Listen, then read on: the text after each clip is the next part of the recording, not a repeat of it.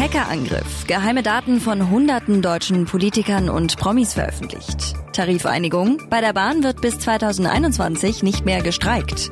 Und Wintereinbruch, warum Bayern ein Chaoswochenende bevorsteht. Besser informiert aus Bayern und der Welt. Antenne Bayern.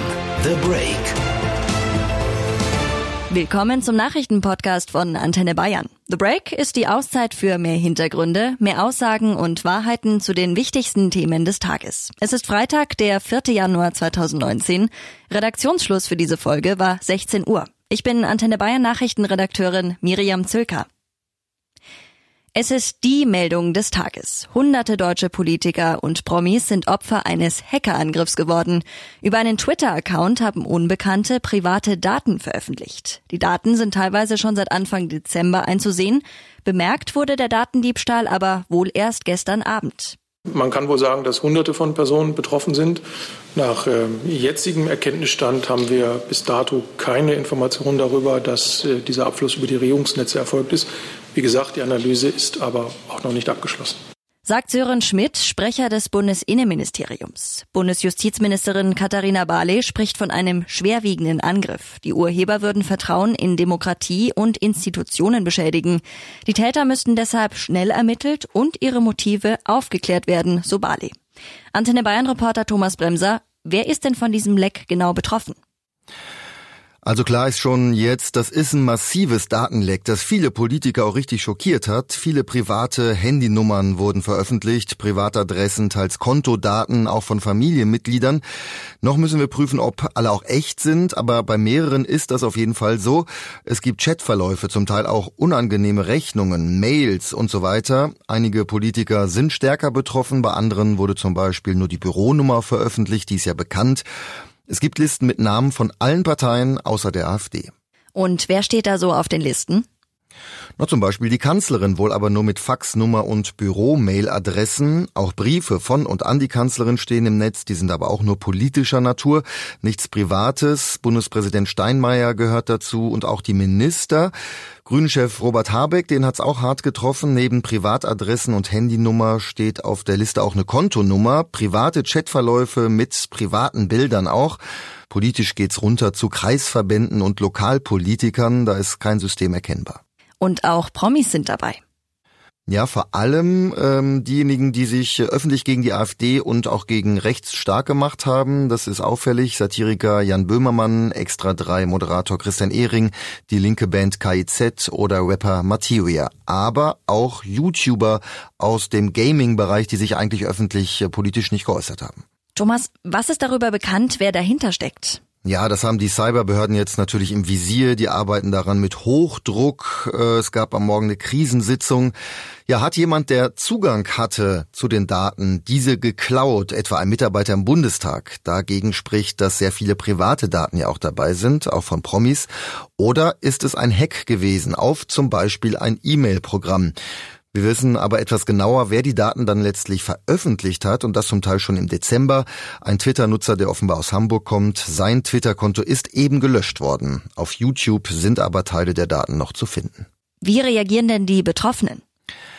Ja, die sind zum Teil entsetzt und fassungslos. Entwicklungsminister Gerd Müller warnt. Heute werden Politiker angegriffen und morgen trifft es jeden. Es ist äh, dramatisch, wenn alle persönlichen Daten äh, heute offengelegt werden. Viele haben auch schon juristische Schritte angekündigt. Ein Manager von Jan Böhmermann, der meint, es seien keine neuen Daten dabei gewesen bei ihm, die jetzt veröffentlicht wurden, die seien schon früher mal gestohlen worden. Dankeschön, Antenne Bayern Reporter Thomas Bremser. Die Bundesregierung nimmt den Hackerangriff sehr ernst, wie die stellvertretende Regierungssprecherin Martina Fietz am Mittag bei einer Pressekonferenz sagte, arbeiten die Behörden mit Hochdruck an der Aufklärung. Der Generalbundesanwalt hat sich jetzt sogar eingeschaltet. In der Behörde in Karlsruhe wurde dazu ein sogenannter Beobachtungsvorgang angelegt. Dabei überprüft der Generalbundesanwalt, wie wichtig der Fall ist und ob er weiter tätig wird. Regierungssprecherin Fietz warnt, dass die in Umlauf gebrachten Daten mit großer Vorsicht zu behandeln seien, denn möglicherweise wurden gefälschte Daten eingeschleust. Und zum anderen betont die Bundesregierung permanent, wie wichtig es ist, äh, Sicherheit äh, auch im Umgang mit Daten und auch Sicherheit im äh, Nutzen des Internets walten zu lassen und appelliert immer wieder an die Bürgerinnen und Bürger, doch mit Bedacht im Internet unterwegs zu sein, beziehungsweise auch mit Bedacht mit eigenen persönlichen Daten umzugehen sagt Regierungssprecherin Martina Fietz. Wir sprechen darüber mit Cyberkriminologe Thomas Gabriel Rüdiger. Herr Rüdiger, wie konnten denn so massiv Daten gehackt worden sein? Also man kann die beste technische Sicherheit in einem Netzwerk haben. Am Ende ist es immer der Faktor Mensch, der irgendwie dazu führt, dass solche Angriffe gelingen können. Was soll das heißen? Viele Angriffe passieren beispielsweise über infizierte E-Mails. Ich glaube, das kennt jeder mit seinen Spam-Geschichten. Und in einem Netzwerk reicht es am Ende schon, wenn nur ein einziger in irgendeiner Form drauf reinfällt, dann doch das annimmt und dann kann das infizieren. Das heißt, derjenige, der selber davon betroffen ist, dass zum Beispiel seine Daten irgendwo veröffentlicht werden, der muss auch gar nicht die Schwachstelle gewesen sein. Vielleicht nochmal ganz allgemein, wie geht ein Hacker bei so einem Angriff denn vor? Ja, also man muss sich eins sagen, viele stellen sich eigentlich bei klassischen Hacking-Angriffen immer vor, dass irgendjemand von außen mit technischen Mitteln in ein System eindringt. Das gibt es, aber aus meiner Kenntnis ist es auch für den normalen ähm, Verbraucher, wenn nicht nur ein einzelnes Netzwerk angegriffen wird, wie es ja gegenwärtig auch der Fall anscheinend ist, dann ist es typischerweise so, dass man die Informationen, um maßgeschneiderte E-Mail-Angriffe zu fahren, aus den sozialen Medien gewinnen kann. Können Sie uns das an einem Beispiel verdeutlichen? Stellen Sie sich vor, Sie haben einen Mitarbeiter in einer Firma, der ist bei LinkedIn oder Xing zu finden. Sie wissen genau die Hierarchieebene. Dann äh, hat er einen Instagram-Account, dort postet er die letzte Firmenfeier und dann gibt es halt E-Mails zum Beispiel, die genau auf diese Firmenfeier anspielen und sagen, Mensch, äh, bei unserer letzten Feier das und das passiert. Guck mal, hier ist der Anhang, hier sind die äh, Fotos, guck's dir doch mal an und so passiert das ganz schnell. Das heißt, diese Darstellungsform, die unreflektiert ist, häufig ein Angriffsmuster. Und dann kann es halt auch sein, dass derjenige, der angegriffen wird, ganz vorsichtig ist. Aber wenn er in einem Netzwerk ist, wo andere das dann nicht sind, bringt das relativ wenig. Vielen Dank. Das war Cyberkriminologe Thomas Gabriel Rüdiger. Es sind gute Nachrichten für alle streikgeplagten Bahnfahrer. Nach sieben Verhandlungsrunden haben sich die Deutsche Bahn und die Gewerkschaft GDL auf einen neuen Tarifvertrag geeinigt. Das teilten heute beide Seiten in Frankfurt mit. Der GDL-Vorsitzende Klaus Wieselski zeigte sich mit dem Ergebnis zufrieden. Wir haben eine turbulente Tarifrunde gehabt. Wir haben als handelnde Person einen sehr kurzen Zeitrahmen gehabt, äh, gemeinsame Grundlage zu finden. Es ist uns gelungen, trotz einiger Turbulenzen.